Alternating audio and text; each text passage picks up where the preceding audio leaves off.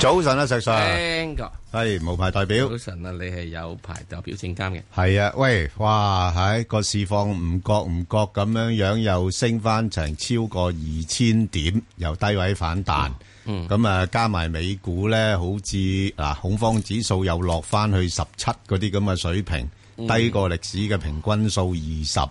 咁似乎啲人又覺得冇乜嘢值得太過擔心咯喎，暫時嗱，即係長債十年期債息率又落翻去兩厘九樓下，喂，咁你冇理由唔叫我炒股票啊係嘛，石 Sir？嗯，唔知系咩，即系唔好，都仲繼續唔好咁嘅意思啊！ 你做乜嘢合埋個嘴喺度一味唔咧？啊，所以嗱，你呢啲咧真係要要要睇電視睇下你個樣啊，真係最有趣噶啦！唔係啊，點啊？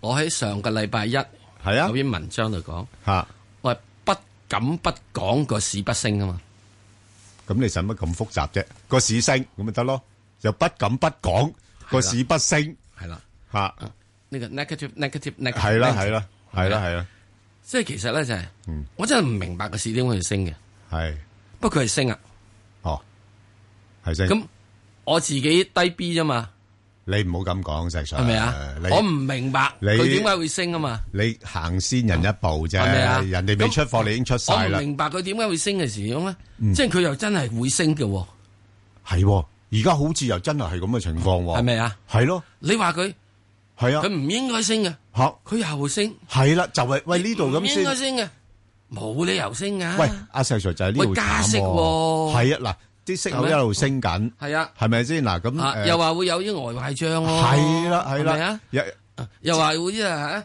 銀行嘅乜乜乜啊喎，又又話大陸又話有啲機構又要訂貨喎係咁，啊，哇！即係嚇到你咧，就好似暫時都唔敢喐住。咁點解你唔喐唔喐個市就喐係喎？啦。咁所以喺呢個過程入邊咧，你哋應該點咧？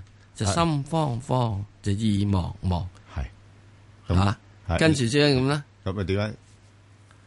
作埋落去啦，你你好有急才噶，我知道跟住嗰句啦，係問君何解你咁唔浪？哦係喎，嗱，本來咧就應該就話點樣咧？問君啊，嗰句啫就問君你點解會咁狼？係啊係啊，哇！即係《西廂記》嗰度啊嘛，係話張生咪點解你咁狼啊 嘛？因為見玉郎 係咪啊？你點解點解《西廂記》係係啊張生你咁鬼狼啊嘛？啊咁即係而家問題啫，老公你唔買股啊？你狼唔狼都好啲啊？喂，不過 Sir Sir 咁你之前嗰陣跌得咁急，咁我哋真係 好好耐未經經歷過啊嘛，而家猶有餘悸啊嘛，真嗱，所以係呢個世界咧係點啊點啊就有點一樣搞啫嘢，我哋已經進入咗 A 股年代咯。 ？A 股年代即係點啊？ A 股年代咧就炒股嘅嘢咧就可以一日咧就升，即係可以連續咧係咯十幾日係跌停板，跟住連連續十幾日升停板 噶嘛。嚇，即係大波動噶喎！係啊，大波動噶嘛。哇咁呢個叫 A 股年代嘅喂嘢炒股法啊嘛。我哋以前嘅即係絕唔會話一升一日升五個 percent、十個 percent、廿個 percent、四個 percent，係咯而家一日四個 percent 都有噶即嘛。即係要習慣呢種咁嘅，我哋要習慣咗呢個十倍速年代咯。哇！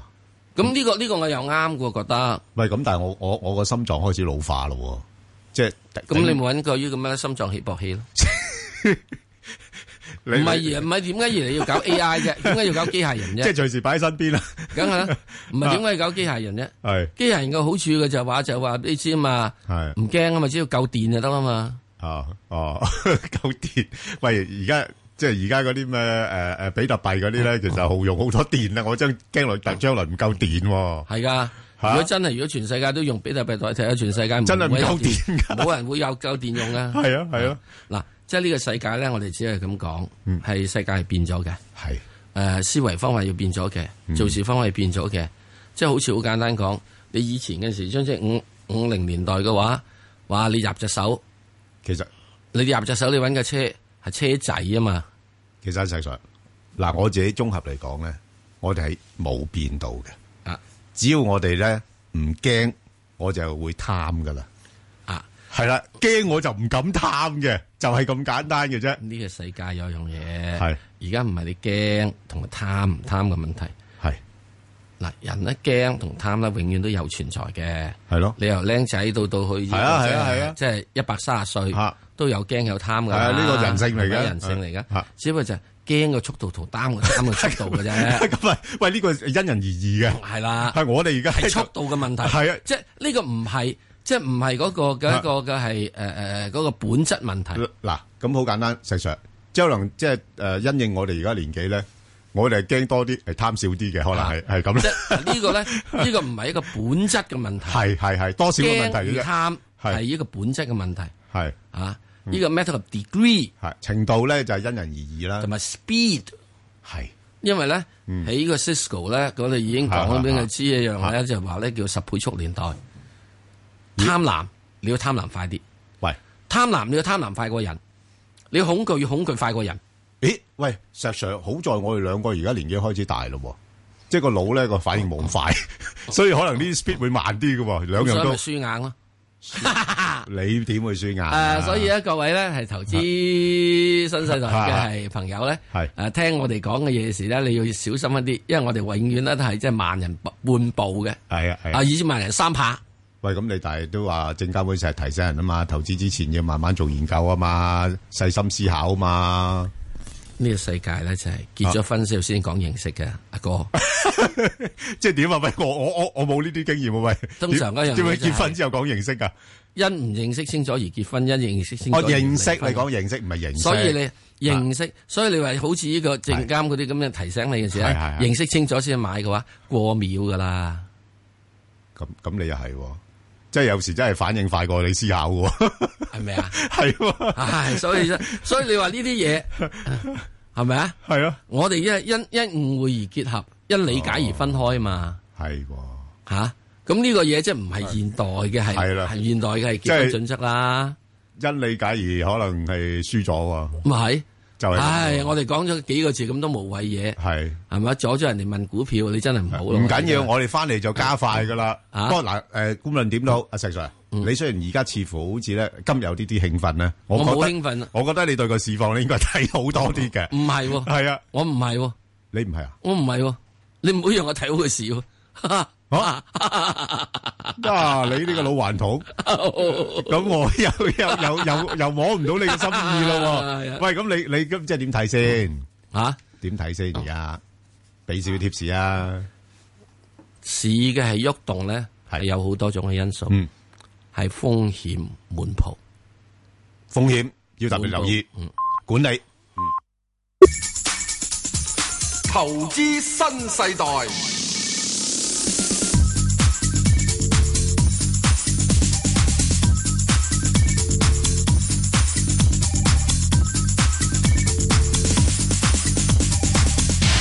嗱，石 Sir，未搭股票之前咧，我一定要你诶讲噶啦，因為咧以你咁嘅老江湖經驗咧，冇乜嘢風險咧，你係會覺得係呃令到你咁不安嘅。你所謂嘅風險係啲咩風險？嗱，即係好簡單，我第一時第一時問啊，點解市突然間會跌咗落去咧？係啊，咁啊，突然之間點解市嘅反彈得咁快脆咧？咁樣，咁再反彈上嘅時候，嗰、個後勁力度係咪可以足以支持咧？咁樣樣，嗯咁啊，第一件事咧，一個好奇怪嘅嘢咧，就係、無論美股又好，嗯，誒、美股可能琴日唔係，經過琴日就唔係啦。誒、港股又好，誒咩咧？啱啱係阻起呢個係嗯反彈嘅零點六一八嘅。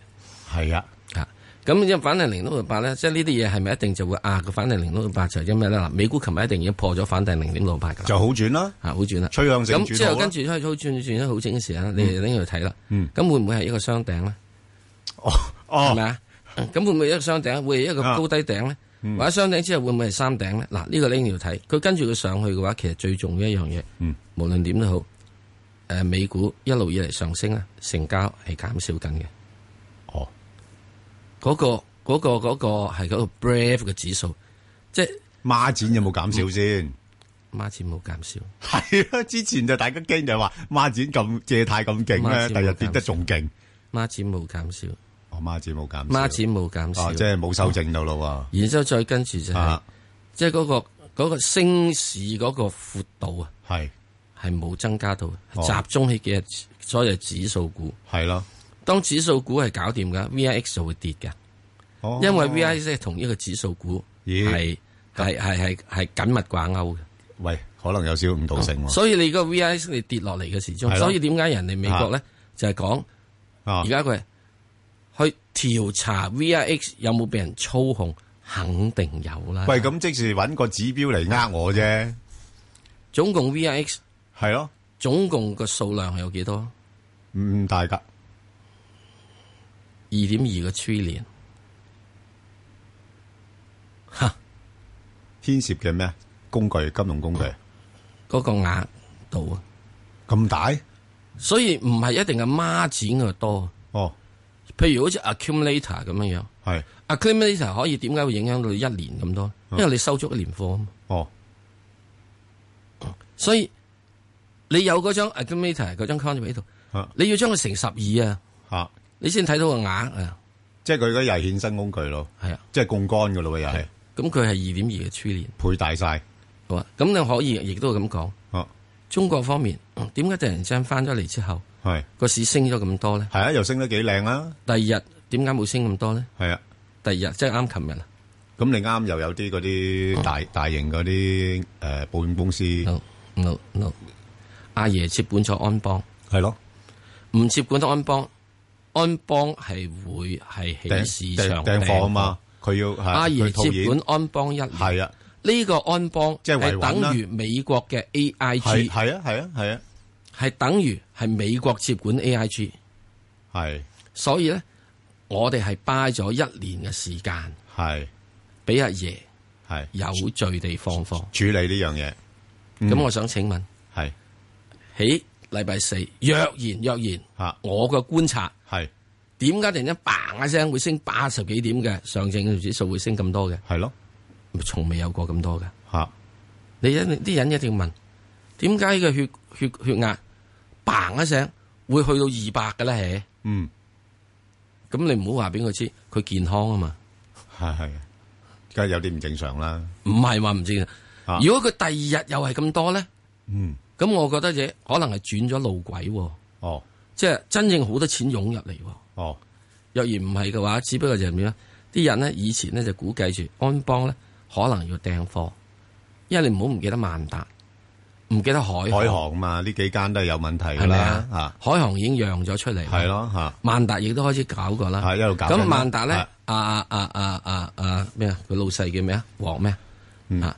啊誒講咗句説話啊嘛，佢話呢個萬達嘅最黑暗時刻過咗啊嘛，咁係咪代表咗佢唔需要再臨亂訂貨咧？啊嗱，若然如果海航係可以有效地修正，萬達可以真正解決問題，安邦啲嘢俾阿爺收入，似乎而家收處工理緊喎，全部咁都如果呢個處理係緊，咁即係咯係金融危機係咪咯解決咗咯？係啊，係咪？若然解決咗嘅話，咁咪值得樂觀咯。係值得樂觀嘅。係啊咁係咪咁咧？我唔知嘛，我要睇多個禮拜嘛。哦，咁你睇到個禮拜啊？咁即係你唔信阿爺有能力哦即係處理如果佢有啫能力嘅話，佢唔會係淨係俾我一個禮拜啊嘛係。咪先？佢仲有呢個一年有五十二個禮拜嘅話，我仲有五十個禮拜可以炒嘛。 得得啦，咁我明啦。黃建林啊，萬達嗰個老細 係咪啊？ 係啊，OK，好啦，好我哋阿阿石 Sir 多謝你啊，咁誒，即係我我嘅睇法，即係我我我明我我我係即係太多無謂嘢諗，誒，你你個問題咧就係因為你了解得太多啊，所以呢個會太多無謂嘢呢諗。個會障礙咗你入市嗰個誒行動啊，呢呢個就會所以誒誒誒，一般人都係咁噶啦啊。OK，好，咁我哋聽電話啦，阿邱生係诶、早晨啊，兩位主持早人。晨，邱生係係啊，我想問三隻股票㗎。好啊，文咧。诶、第一隻就係诶七零零七零零騰訊，就四百四百四十八蚊買嘅。好啊，跟住就第二隻就廿七，係就诶六十五蚊買嘅。係第三隻就二三一八，就诶六十五個九入嘅。哦，好係、啊。想問下诶、可唔可以繼續持有同埋上望幾多咧？嗱，咁你暫時咧呢幾隻咧都係可以繼續持有嘅，咁啊都冇冇咩太多要答噶啦，因為誒、呃我哋誒、呃所謂嘅港股三寶咧，誒、你你都持有咗兩寶啦，啊，即係就係七零零同二三一八啦。咁如果大市咧，即係似乎咧啊，即係誒、呃我自己睇啦，二三月份咧，誒、呃、應該個市勢都仲有啲升幅嘅。嚇，啊咁、你話去唔去翻前之前個位三萬三千五百咧？咁就我有啲啲懷疑啦。咁但係起碼咧能夠上翻挨近三啊萬二啊咁上下嗰啲水平啦。誒、所以你暫時可以揸住先。係啦，咁但係到咁上下，我又覺得咧，你都可以考慮下，睇下誒會唔會喺高位度或者減持一下啦。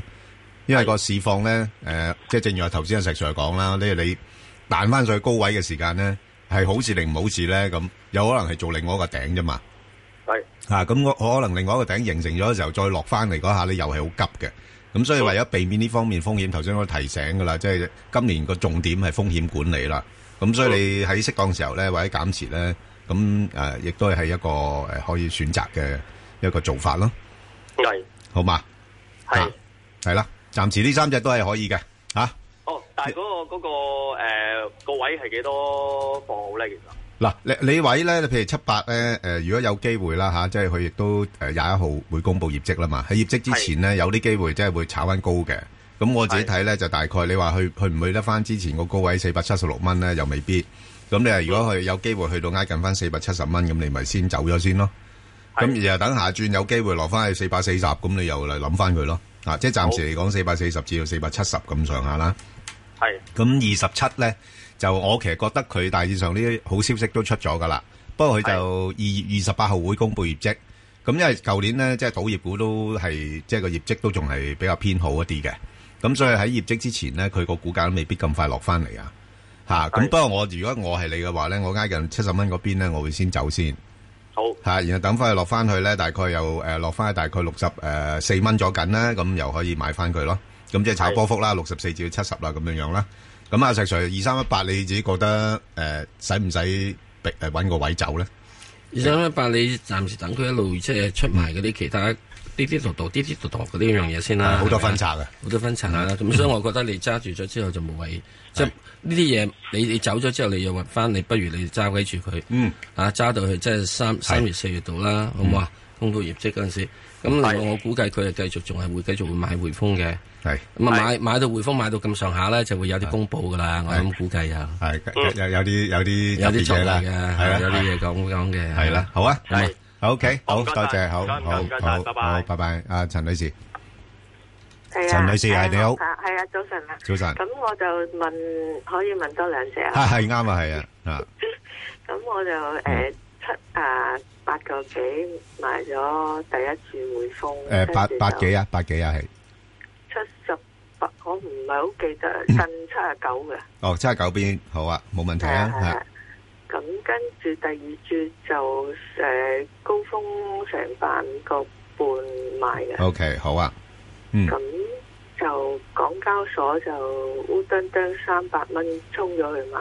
哦，好耐啦，唔係好耐，都係大概兩兩個月啊，先。我希望一兩個嘅月，希望好耐之前上，個月咯，哦，上個月啫，哦，我哋上個月嗰係轉啊哦，OK，好係啊，啊，咁就問多隻就係、誒，頭、先二三一八問咗我，係係問咗啦，咁變咗咁啊，嗯嗯誒問一二九九啦，哦，一二九九，誒有幫哇，我我覺得你咧，阿陳女士啊，你你呢呢幾隻股份咧係可以焦點式咁樣樣關注嘅，係啊但。係高高入咧，誒，你高入就就係你高入，你你你就係拿捏嗰個位誒，唔係咁好咯嚇。咁哦係啊咁其實嗱誒，今年咧其實呢幾個股份咧，繼續係投資者可以關注嘅股份，不過咧就要注意嗰個即係波動嘅範圍咯嚇。即係譬如你你講匯控咁樣樣咧，我就覺得誒，如果誒暫時睇啦嚇，應該係喺翻七十八蚊至到大概係八十四蚊呢啲位上落嘅係嚇，佢亦都除哦淨啊咗咁我嚇。八五個幾嗰注就要蝕走，诶，呃唔使試，你你收咗息噶啦嘛，佢佢除淨咗啦嘛哦，係啊，佢佢哦佢派咗诶二十一美仙啊嘛，係啦哦，，即刻派咗㗎，诶佢佢佢未入落你户口，但係已經除淨咗啦嘛，哦，即係啊係我隨時走得嘅，诶你隨時走得噶啦，二十二號除淨噶嘛，係啦，哦，嗯係啦，咁所以你你走得噶啦吓，咁你收咗嗰個息噶啦已經，所以你你要計埋個息落去啦個成本就，所以你你就哦就係頭先我講啦，如果去翻八十四嘅話咧，咁應該你就差唔多。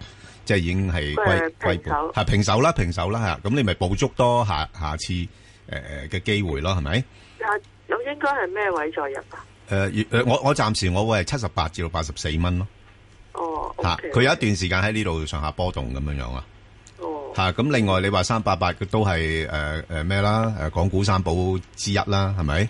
咁誒、係咯啊我又覺得但係冇頂誒摸頂唔緊要啦，咁暫時佢又唔真係落得翻太多噶啦嚇，即係佢呃之前落到去大概二百六十蚊嗰邊，又好似好好有支持啊。咁即係暫時嚟講喺大概二百七十啊至到三百蚊呢啲位上落咯。哦，咁我三百蚊走咗佢就呃誒你走亦都得，唔走亦都得，因為佢比較上多消息跟進咧，咁你可以揸揸，同埋二十八號會公布業績啦。廿八號係啦因為28號嗯阿阿石 Sir 佢話都未睇透，咁未睇透，咁即係可能佢仲有波動，咁佢又蹬下蹬下蹬到二百幾咁樣。哦，咁唔緊要嘅，呢轉已經燉完啦嘛。咁哦咁，但係問題你下轉又再燉嘅時間之前，你咪走咗佢咯。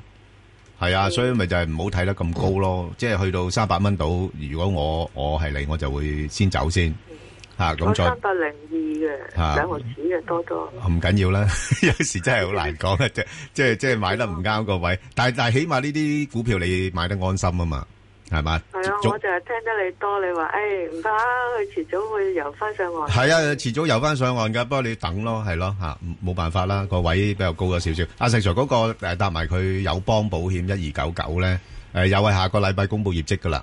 嗯，有冇機會喺業績之前再兜一兜高嘅咧？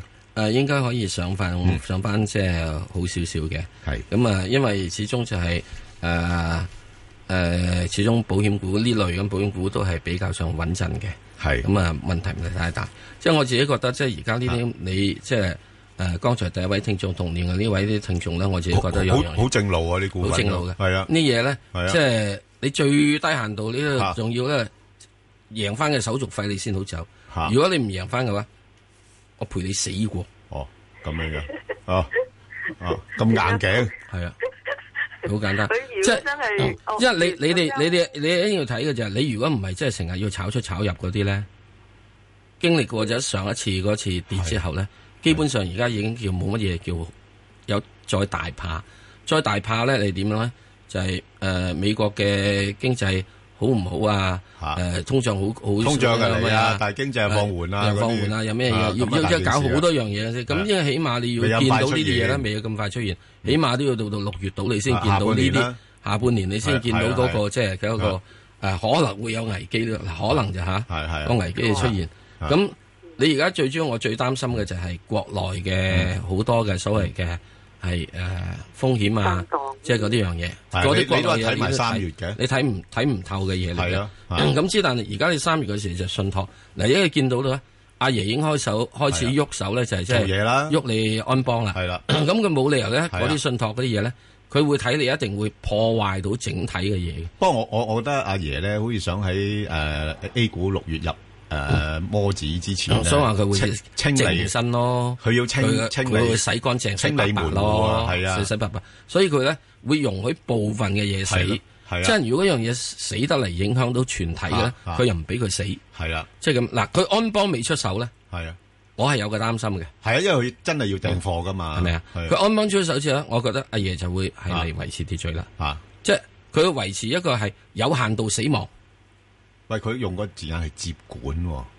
係接管啦。係咯，咁即係即係阿阿爺阿爺主管喎，而家即係係咯將個國企化啫。係咯，咁咪就係咯，咁咪又好唔同咯噃，咁啊，即是等於如果美國接管咗 General Mo General 啊係咯 Electric，即係呃 General Motor 啫啊。啊嗯咁你接管咗幾年之後，阿爺仲係接管一年啊係啊係嘛。啊嗯美國嗰陣時接管咗好 N 年啊嘛，先後出翻嚟啊嘛。所以呢個你一路接管之後，你咪 O K 咯。好 A I G 都咁接管啦。好啊，OK，好嘛好，好好，暫時咁處理先啦嗯，好好啊，係阿梁女士係。喂，係梁女誒士，早晨早晨，係啊，早誒晨，呃買咗隻七七二粵文八十三個七買嘅，哦，咁咁我想問係咪揸住佢定係上望咩位可以走先？哦阿石 Sir 點睇啊？呢類揸住啦，係啊，揸住佢先，揸住啦。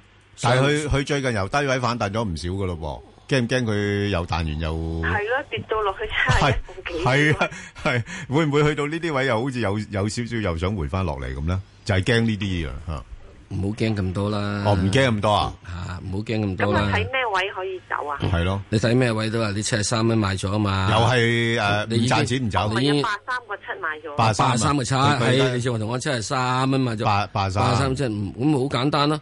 誒，睇住佢上面去到呢個八十四蚊先咯，但但係阿阿阿阿石 Sir 驚唔驚佢咧？去到八二啊誒又又回翻落去誒七五啊咁樣樣咧，唔驚，又唔驚咁。啊揸住佢先。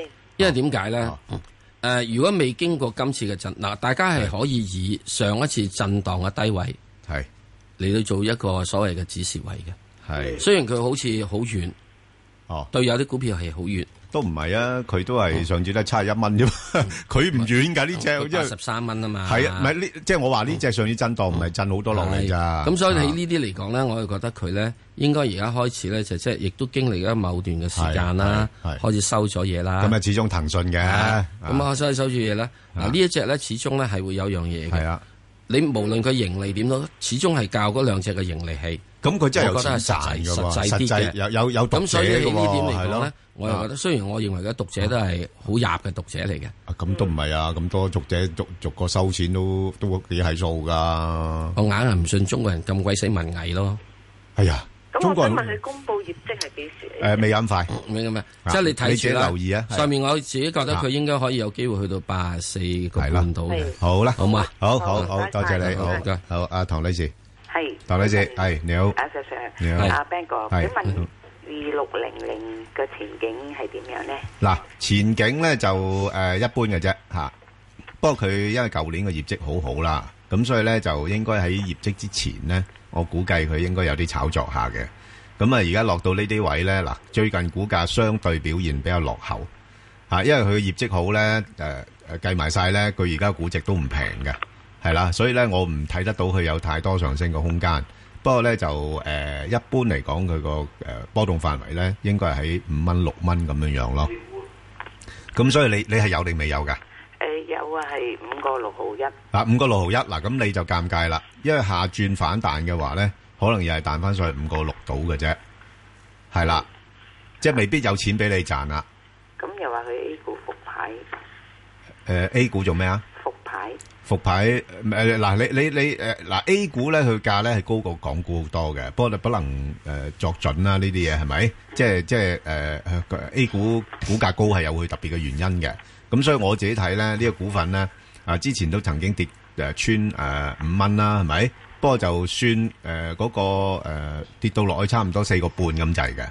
咁所以而家咧就暫時嚟講咧，有啲條件做個反彈，咁但係我自己睇都係去翻大概五個半、五個六嘅啫。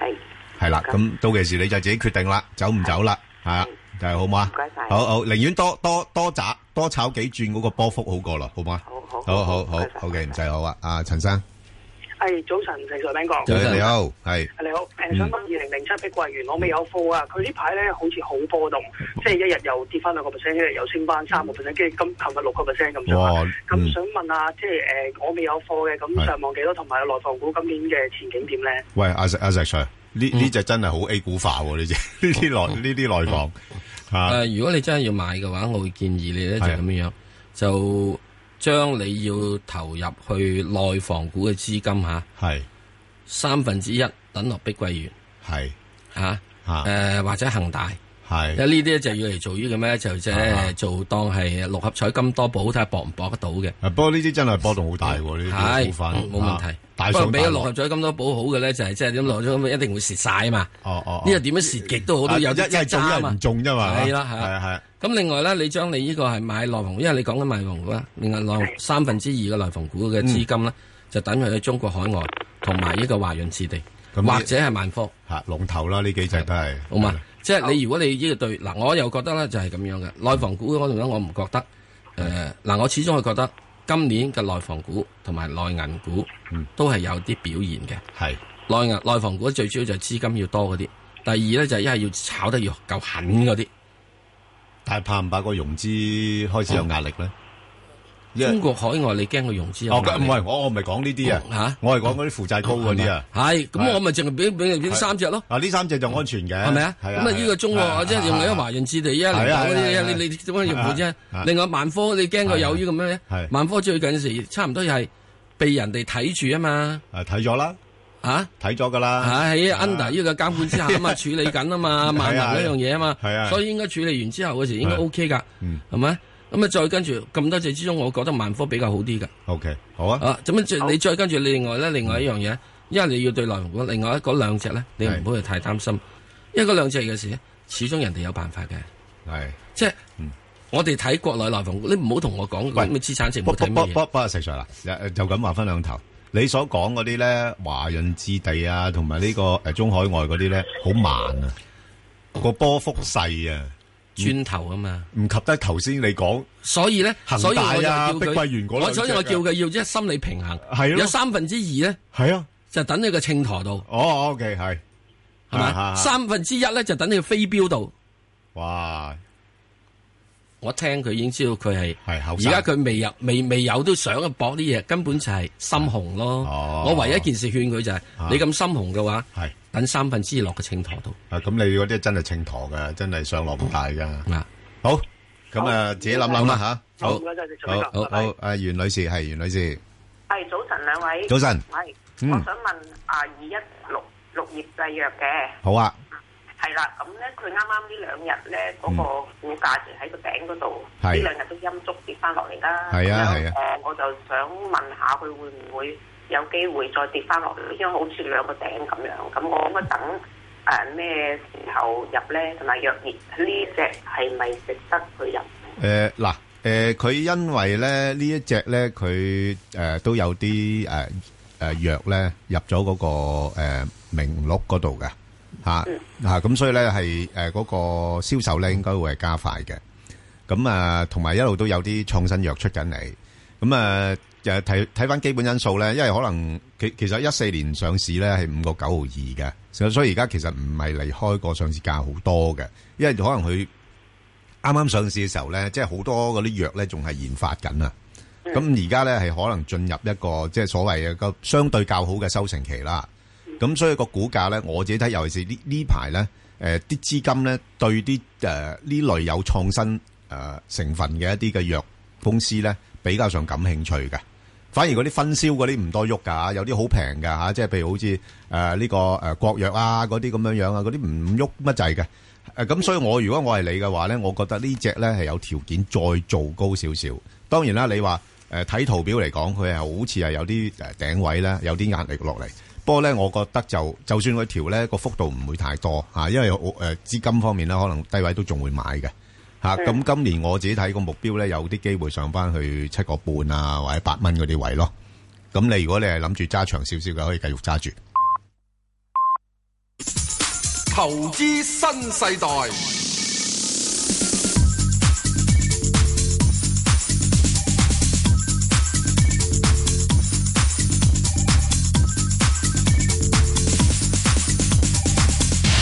好，阿何太，何太係，你好，早晨啊，石早 Sir 晨 Ben 哥，你係好早晨早係晨我想問嗰只誒六號電能嘅，嗯咁佢應該好似差唔多就嚟誒公佈業績啦係，啊，我知啦咁佢，冇嘢噶嘛，咁佢嗰陣時咧，佢話想收購長江基建合併唔到，係佢而家就話嗰陣時就話要誒電能嗰啲股東就話要佢派咗啲息嗯先，咁佢舊年就有派過特別息，係啊，咁佢今年唔知會唔會咧？誒而家我都係搏呢一轉嘅啫而。而家而家普遍都估計佢會係啊，即係咁我見佢佢嗰日六啊四咧，好似閃一誒閃，好快又冇咗。 係啦，冇錯啦，閃一閃嘅 我咋就。想睺嗰個 À, 哦位都睺唔到。啱啊！你你真係六十四你要買，係啦。À, 嗱，但但係咁樣嗱，我我就編個古仔出嚟啦嚇。呢、個古仔係亦都唔係話即係誒亂編嘅。咁一般嚟講哦咧，啲買呢個股票嘅人咧，就真係唔係話真係誒同佢啲業務睇得咁長線嘅。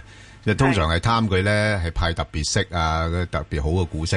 咁所以喺個業績之前咧，誒、呢個因素咧係會令到個股價都有啲催化劑啦。其實大唔大咧？你覺誒、得？我覺得都嗯有大啲大嘅。行講就話會大。系都大係有嘅，啲都大嘅嚇。嗯就就算就算唔係講緊嗰個數額嚟講咧，佢一定會係派多少少息嘅。咁呢個因素咧，會係令到個股價咧，誒、就會係有啲機會上升啦。咁誒嗱，六十四蚊真係啦，之前你六十四蚊買到咧，你係買唔到啊就誒 誒即係如果如果買到好啊快啊，嗱買買唔到唔緊要嘅，買唔到如果而家都係買高少少啫。誒，係我我自己估計咧，誒，佢會誒喺個業績之前咧，佢有啲機會咧上翻去大概七十三、七十四嘅，係啦我。上早前都係七啊四，唔知七啊五。系啦，诶，但系你要記得咧，就唔好貪個派息係啦。啊，隨正前走咯。係啦，除正前走嗱，你你你都知道晒啦，嗰個诶诶模式係點樣操作噶啦，係咪？係啊係啊。诶，咁所以唔緊咁要如果我買，應該咩價好啊？冇所謂噶啦。呢排唔會平俾你買嘅咧，哦，即係唔會噶咯喎。唔會噶啦，好難嗰日。六啊四已經係走咗。诶，六啊四嗰日係你都知道咩咩嘢環境底下先見到六啊四噶啦。係啊係啊。係嘛？所以你內四係唔唔誒，即係我哋叫做忘記佢啦，唔好諗唔好再諗嗰個價啦，即係唔好唔好 諗啦。係唔好諗啦。如果你禮拜一誒呢個價六啊五個幾都可以。係落五個幾啊，落六蚊我都我都照撲一撲落去啦，因為反正咧真係你你誒搏佢五六蚊咧誒，我覺得又唔係太難嘅嚇哦，咁嚇。你上翻如果有機會業業績之前上翻七啊廿二七廿三蚊，如果而家買到啦，咁啊我我就算啦，我唔收息噶啦，係啦，咁好彩，如果咁好彩嘅話，好嘛？係係係好好啊唔，OK，該晒好你唔使好，OK，好，拜拜拜，係李女士係李女士喂係李女士喂係早晨係你好係係誒，唔該誒，想問三八九八好啊中車時代嘅好係啊，石 Sir 啊誒你你有定未有？誒呃有噶，都係一五年嗰啲高位，我諗大概六啊蚊我冇走過蚊。嗯，OK，誒冇走我過想。問下，即係會唔會有機會？即嗯係佢，我見而家有啲大行報告話會去翻六啊五嗯係蚊，係咪即係可唔可信咧？ OK，好啊，阿石 Sir，誒你點機會睇係會有嘅。佢而家嚟到升咗上去之後咧，誒、由個低位咧，即係去到由七蚊嗰度啦吓，呢個講緊好耐好耐好耐之前喂喂，啦相對佢個業績好過，應該好嘅七六六係喎，啊之前都有誒係認起好似嚇，佢由即係二零一一年嘅七蚊咧升到上去，即係大時代嗰陣時嘅時鐘，即嗯係嚇七十一蚊度啦。而家調整落嚟咧，即係調整咗一半度嘅。係。啦，咁所以咧，即係以咁嚟睇咧，嗯係相對強勢嘅。係最近咧，佢係開始有啲啲再會向上嚇，嘅跡象。咁、啊嗯我覺得暫時嚟講係應該你已經捱咗咁耐啦，係咪啊？咁係揸住佢咯。但但會唔會炒下波幅好過咧？誒、我覺得就即係佢還掂即咗咁耐，真係唔知佢咁咧嘢耐啊佢咧石咁 Sir 長情嘅人，佢唔係炒緊波幅嘅。哦，唔炒慣波幅，啊，即係佢 OK 佢坐嗯有。陣時驚，即係佢坐喺電車咧如果走咗，佢係啦，佢坐喺電車咧，一轉高鐵咧，佢就會即係嚇，會唔唔咧嗱唔緊要噶，我會覺得你喺呢度嘅時鐘咧，你既然即係每一個人咧有一個即係誒，你嗰個所謂炒賣都好，有個 comfort zone 嘅，即係你自己覺得邊啲嘢你舒服，你揸嗰啲，嗯咁我覺得你已經捱過咗嗰個時間咧，你再跟住輸嘅機會唔大咯。但係但係實際上我又好驚好驚呢類咁嘅股份咧，真係又再等多兩年嘅。如果去翻落幾蚊嗰啲位， 佢可以等嘛？如果如果有得唔使等，我梗係唔等啦，實上。如果唔使等，佢咪轉去三八八咯。係咯係咯，係咪？即係佢要轉車咯，哦，OK 係咪？即係嗱，即係問題就係每一個人咧，即係當你當你一咁講，你由啊嗰陣時揸到現在，你都肯揸噶。第係一啊，你一定唔係好等錢使，係係啊？咪啊？第二，佢又唔係完全冇息派喎。係啊咁呢只股幫少票啊咧，有少少係少少好係少少啦啊，係啦係俾你呢個銀行存係款啊即係咁上下係，係條氣唔順啫，啊即咁係條氣係輸唔順輸啫就嚟沽就唔順氣噶咁咪食啦啲。陳 皮啦。咁你而家又揾到嗱，佢又又有業績可以俾你，佢唔係蝕本啊嘛，係蝕本我係梗叫佢走啦啊，係咪？佢唔係蝕嗯本，咁同時咧，我會覺得咧，隨住呢個高鐵冚唪唥好多嘢之後咧，跟住之後嘅維修係係多咗嘅，係啦，都差唔多時候要換下零件噶啦嘛。換啦，係啦嗯係咪？好咁所以呢個過程入邊咧，好啊佢係應該係生意係穩定係到嘅。係好穩定到嘅。嗯啊，特別以前咧，你啲名人有咁多條咩乜係乜幾中幾橫啊，而家多啊咗又中又橫啊，咁又成嘅話就應該比較可 OK，以啲好啊，。好啊，咁啊，你自己考慮下啦。好，好啊咁啊，黎女士啦，黎女士，你係呃誒 b a n 哥石 Sir 你好，係，係，我想問嗰只中國人壽咧，係喺廿四個四毫半買咗嘅，嗯，咁、我跟住之後買完之後跌到落廿二個係七，咯，咁我想問我可以幾多錢走咗，使唔使止蝕啊呢只嘢？係，細 Sir 點睇啊？啊，你買咗唔係喺度賣咗，而唔係廿四啊蚊入買咗咗入咗咗入咗哦高咗入，哦係啦，高咗入而家誒有冇機會彈翻上去嗰啲位咧？有嘅，有機會去翻廿四個幾度嘅。嗯，誒，你應該可以大約喺廿四、廿五度啦，或者廿六度啦係，嗯就諗住出咗佢啦。暫時唔可以太多住噶啦。咁我諗暫時佢都好似阿 b a n g o 以前咧，對於只我哋都係咁睇噶嘛，十八就廿二，廿二就廿 六，逐級係咪啊逐級上嘅啫咁係啊然之後廿四就係三十，係嗯即係六蚊雞到嘅水平。咁而家廿二咁咪去到廿六度咯。係咁你廿六度如果可以即係出到之後又等翻佢落翻嚟睇下落落翻嚟，譬如廿四啊咁樣樣。誒、整體嚟講咧，誒、中人壽由於佢唔係太多嘅誒、搞其他出邊嗰啲所謂 I T 嘢啊，又暫時未有咩分拆概念。嗯咁佢、始終嚟講咧，嚟緊咧中國嗰個 A 股市場啊，同埋債嗯息都係慢慢上升嘅話咧，對佢盈利係有幫助嘅。係，嗯。係，系咯，就係咁啦，好好嘛嘛？係咁啦就應該佢係轉入一個比較上面係誒比較過往嗰幾年係一個最或者比較好啲嘅情況。系啦，好啊，OK，好，好，我哋再听电话啦，阿冯女士，冯女士，系早晨，早兩晨，位你好，系啊，嗯，系啊，你好，系，我想问诶六零六八瑞健教育，锐健系好啊，系啊，咁咧我就之前诶即系大跌嗰陣時掟咗嚟，我五個四就蝕住走咗， ，OK，係咯，咁好我啊呃就想買翻，咁得唔得咧？因誒為我就聽到佢好似唔知三月五號啊，就即係可以诶納入嗰個诶港股通嗰個港股通名單嘛，系啊，係系啊，啦，咁嗰個到時嗰個股價會唔會再即嗯係又飆上去，或者有啲咩影響？即係我如果我誒、呃即係咩位可以再買翻咁樣咧？嗱，诶，呢类股份咧都可以考虑嘅，因为嚟紧咧可能陆续续都仲有一啲教育类股份嚟上市啦，咁所以都诶有啲影子成分。咁啊，再加埋咧呢類上咗市之後咧，誒、都會係一路可能有啲收購嘅活動咧，去壯大個盈利基礎嘅。不過唯一咧就係話佢誒其實係一七年一月咧係誒誒過七上市啫嘛，係啊，即係你諗下其係實啊我就係見 嗯到係咁短時間裏邊咧升咗好多，誒上咗市年零咋個股價，你諗下升咗幾多倍啊？咁所以個估值係偏高咗嘅，咁所以誒、呃雖然佢哋會透過一啲比較上叫做有機嘅增長去將嗰個估值拉低啦，即係透過收購係啦，但係仍然都高嘅。咁所以咧誒頭先你講得啱嘅，只能夠呢類股份咧誒係誒誒喺個波幅裏邊度操作嘅啫。咁暫時睇咧，佢應該誒誒突破咗五個半咧，佢個波動範圍向上移咗咧，就變咗五個半至到六蚊啦。咁所以六蚊樓上咧，我就唔睬佢噶啦。係啊，我就驚唔知會唔會佢去到六蚊到佢打翻，因為佢上次高誒啊誒會㗎會㗎，因為因為嗱，佢佢佢而家誒誒今個月高位都係六個二啫嘛。係啊，五十二周高位又係六個二啫嘛。咁你而家都即係挨近六蚊，我梗係唔睬佢啦，直播率都唔高，係咪先？係啊，叻叻叻得幾多啊？係咪先？咁所以咧，我要等一個靚啲嘅位，我先搏嘅。咁落到咩位咧？咁你話如果落翻去大概五個半咧，我又覺得係可以考慮下。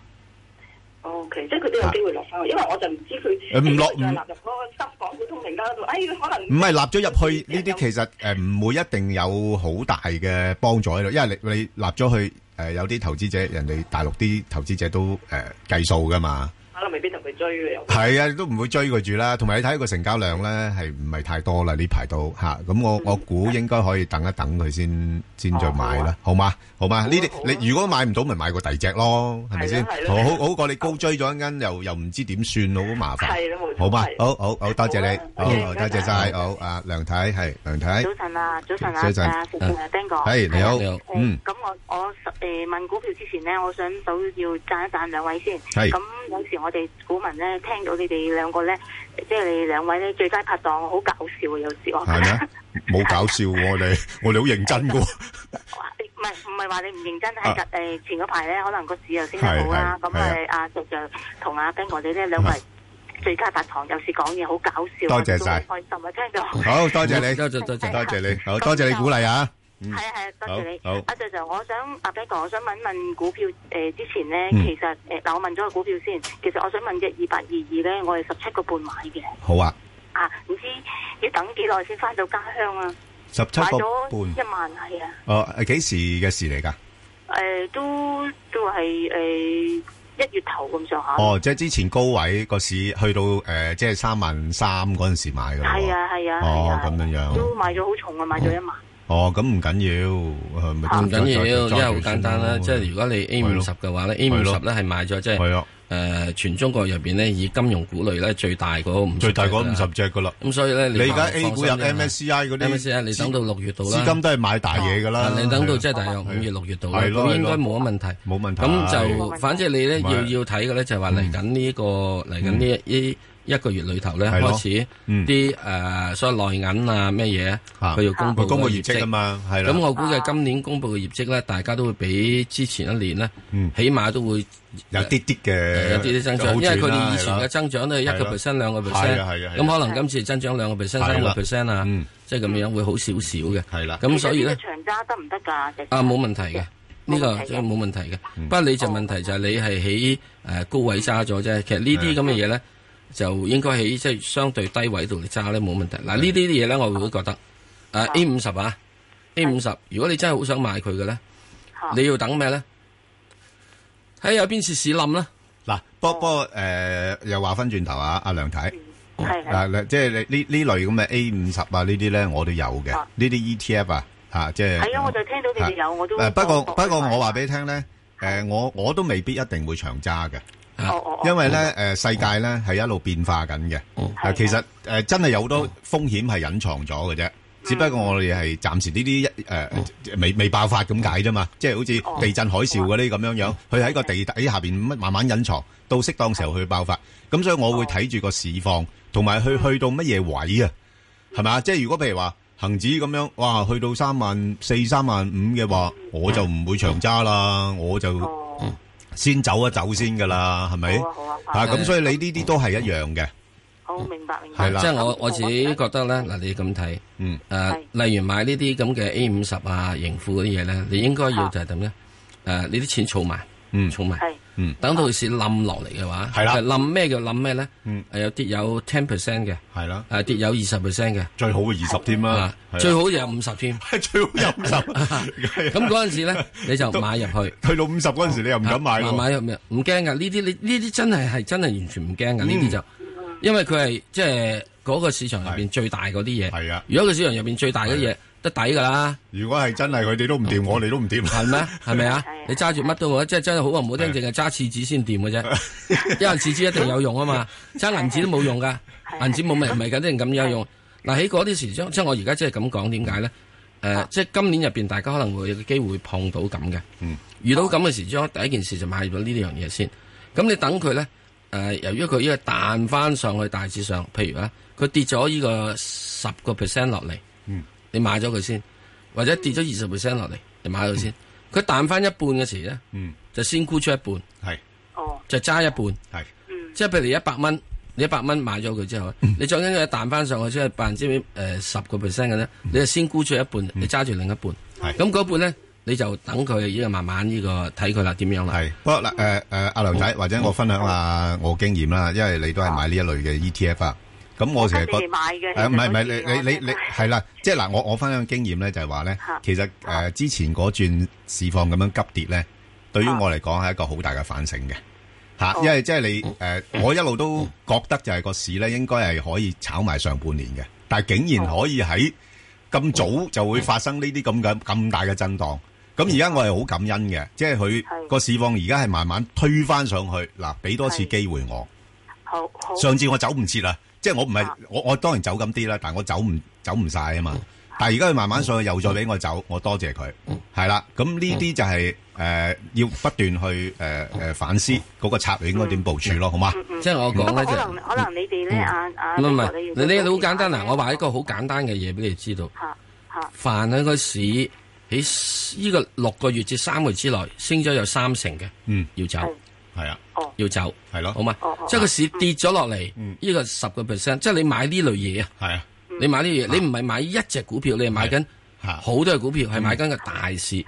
咁凡係市咧喺即係三個月至六個月之內升三成咧，呢個就係太急啊！嗯，太急係唔掂哦嘅。特別當好多人都話啊，隔離咁問你啊買咩股票好啊，你冇買到啊，真係死蠢啊你！哇，之前真係咁啊，實咁在你咧就要考慮要呢類嘅股票出貨，係啊，好嘛？即係哦嗱，即係我嘅意思指點樣？你買嗰樣嘢，買呢類股票咧，即係我只管講多少少啫。買呢類股票係用緊一個比較大啲嘅，唔好要日炒夜炒嘅嘢。係你用緊一個係誒、呃可能兩年，可能係呢個係六個月嘅時間嚟睇。但係睇位咯都要。我咪就話咯，都要如果睇位嘅如果你三個月啊六個月係升三成，你要先走係咯，係咯，好嘛？好嘛？好啊，好啊，好。咁啊走完之後，可以等佢又跌咯。係啦咁冇佢跌錯之後，你再買翻咯。係啦買咗之後嘅時鐘升一半嘅話，你就走一半咯。係啊，係咁樣你咯。即係譬如好啊其似實我想想阻多一分鐘。其實我哋股民咧，其實你兩位覺得咧，我哋係長揸着數啲啊，定係短炒呢？睇每一個人，睇每一個人嗰個脾性，睇每一個人嘅時間。有啲人咧就跌呢個斗領咧，已經驚到瞓唔着覺咧，你就唔好短炒啦，好冇啊？啊，咁你。誒阿梁太講嚟容易，即係有時咧，我哋都建議會咗咗乜嘢啲啊啲投資者買咗股票咧，誒你長揸係冇問題嘅，但系問題咧喺個中間裏边咧，佢跌咗好多嘅時候咧，佢會埋怨啊。因為因為其啊實你上個禮拜嗰個網上提問嗰只股票咧，我係好中意，不過係因為我我等錢要找數個係啊數，咪咯我就所以呢買咗樣嘢個係好啦，先咁你好嘛係啦，諗好啦一諗啦，總好之嘛，諗住啦係好自冇己啊，自己認真啲考慮如啊果。要認真要用錢嘅時候，係就啦唔好用嗰個錢。係啦，最緊要輕鬆投資啊，咁啊就會好啲啦啊。好，咁啊，我哋诶头先我同阿石 Sir 咧都诶录咗個音咧，就係答咗一個聽眾嘅網上提問咧，就係中信銀行啊九九八。其實中信銀行之前咧真係抵買噶吓，不過而家最近升得比較多咗啦。咁誒落翻嚟，咁誒、呃大家可以部署過嘅，咁啊有興趣嘅聽眾咧，可以上翻去香港電台公共事務組嘅 Facebook 度睇睇，同埋留言問你哋嘅心水股票。好，咁啊仲有非常之多嘅誒誒問題要答啊！阿石 Sir，誒、呢、個工行咧，話最近嘅人力都幾好喎，碌咗1398係一三九八碌咗落嚟咧，哇！真係好似都咬腰都咬得幾有力喎嚇咁而家去到喺呢呢位個點算喺？到而家呢個位嘅時鐘啱啱就應該大概反彈咗大約一半到。係啦，咁啊，佢應該我覺得下半年呢仲可以有啲嘅表現嘅。嗯，上面仲可以望翻啦，但係係呢個七個六到嘅。 O K，七個六七個六七到，即係之前嘅高位嘅。嗯，咁即係如果呢啲嘅話咧，即係你同工行同建行對比咧，我就個人比較傾向一路都睇翻住個建行。好，咁啊，另外咧就诶呢個三八六啦，啊中石化啦，咁其實呢啲股票咧，我覺得都好值得留意嘅。咁啊，因為相對佢比較上安全啊，啊，因為嗱佢估值唔高嘅，咁同埋有派息，個派息都有五厘啦。咁啊，當然油價升對佢未必咁有利啦。咁但係誒、呃起碼嚟講，佢而家估值都係相對合理嘅。咁誒、呃可以捕捉範圍嘅。咁而家暫時嚟講咧，似乎就喺翻大概誒六蚊到誒七蚊咁上下啦。呢啲大大範圍啦嚇，六蚊七蚊，大家自己捕捉下啦。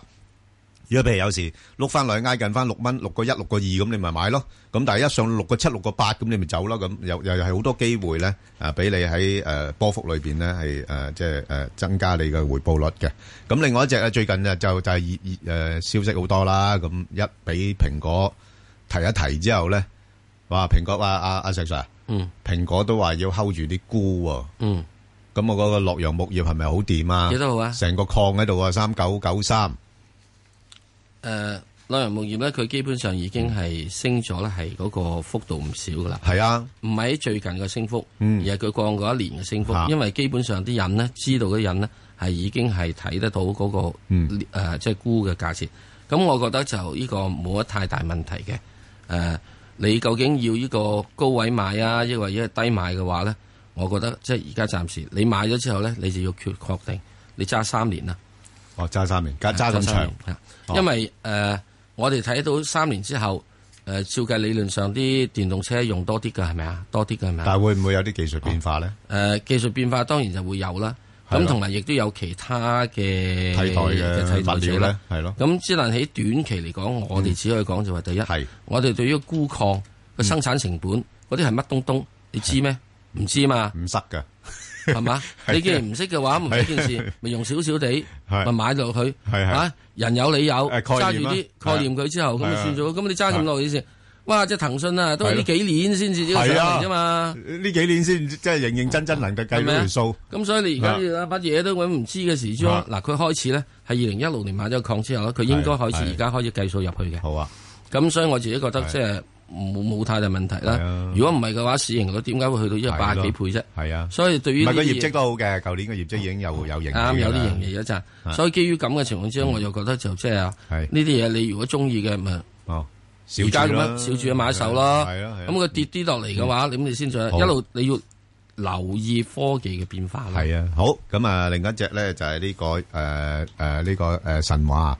神話咧，其實佢呃誒誒神華幾多號咧？一零八八，咁佢一真係一條龍服務嘅，佢佢唔俾人賺嗰啲錢嘅，啊運輸又做埋，提煉又做埋啊，即係誒發電又做埋，咁所以咧佢而家個估值咧就又唔算話高嘅嚇、啊即係大概都係十倍嘅十誒十一倍嘅市盈率啦。咁不過我啊覺得咧誒、呃由於煤炭嗰方面嘅價格，舊年咧即係做得太高啦，咁可能今年咧略為會回順翻。咁啊呢只股份咧，我我傾向咧係炒波幅嘅，係誒、呃介乎喺廿一至廿五蚊嚇，廿、一至廿五蚊，啊大家可以留意一下啦。好啊，咁另外咧就一隻咧就係呢、個誒。誒、啊啊啊啊呢個啊吉利啊，石 Sir，嗯，係而家呢啲位啊啊，即係值唔值得留意咧？誒，呃值得留意嘅。